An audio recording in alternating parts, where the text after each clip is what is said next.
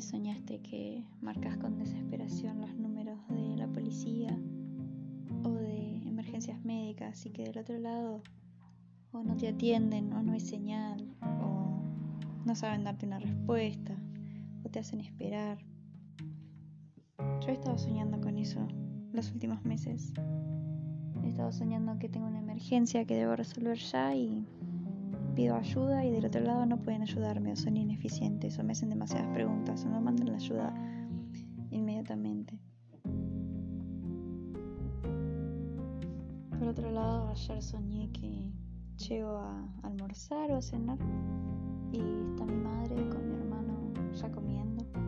La mesa está solamente puesta para dos y no hay plato para mí. Mi madre dice que si pienso comer ahí, que tengo que conseguirme uno, que ella no pensaba poner uno de más y me acerco a la cocina y hay dos hornos, digamos, con las ocho hornallas todas juntas prendidas y con cosas cocinándose máximo. Y cosas incluso en la mesada que tienen como un aro de fuego abajo, como si tuvieran una hornalla en la mesada suelta, que también están cocinando cosas que no tienen que cocinarse, como una botella de aceite, por ejemplo. No sé, otros objetos que no son para poner en la hornalla.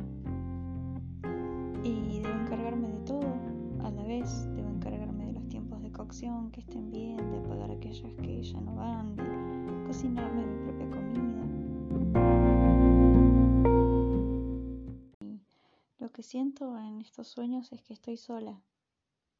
Es que estoy yo sola para ayudarme y que nadie me va a dar una mano.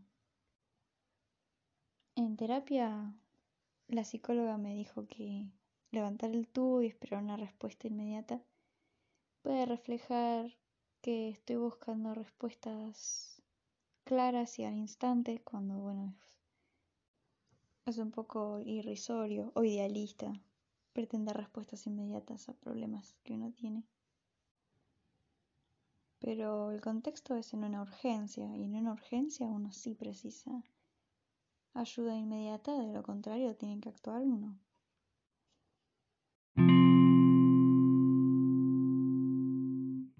Que saca un poco en limpio una vez que pasaron algunos días y tuve tiempo de pensarlos, es que estoy en una etapa de mi vida en que estoy construyéndome más sola que antes. Es parte de crecer también. Estoy ocupándome de mí misma varios aspectos a la vez. Eso veo en las hornallas, las cosas que están a fuego máximo. Es que tal vez están cocinando partes de mí que no tengo idea y todas van muy rápido y es difícil controlarlas a todas a la vez. Y esto de levantar el tubo y no tener respuesta es también el ejercicio de valerme por mí misma. Tener que valerse por uno mismo también te hace crecer. He soñado también que mi casa, donde vivo realmente hoy por hoy, se tambalea o es insegura o está a punto de derrumbarse y tengo que salir, tengo que mudarme.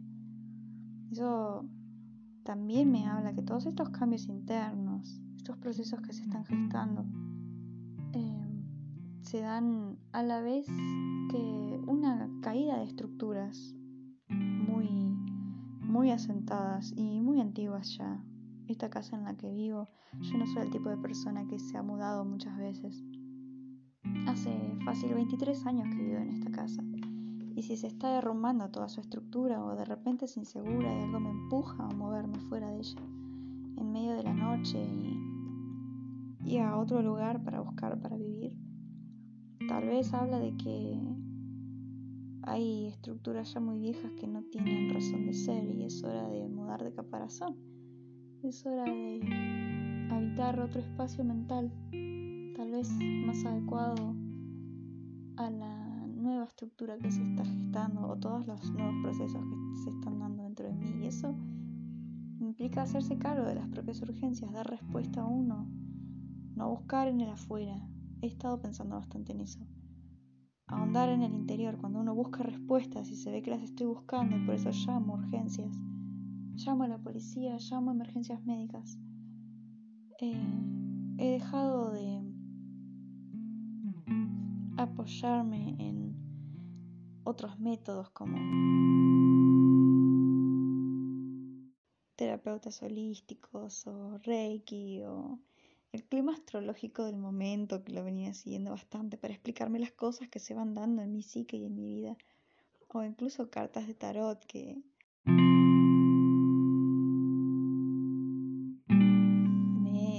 valido de ellas para intentar explicar por medio del azar cuestiones para tomarlas como, no sé, señales del universo de que esa es la explicación de las cosas.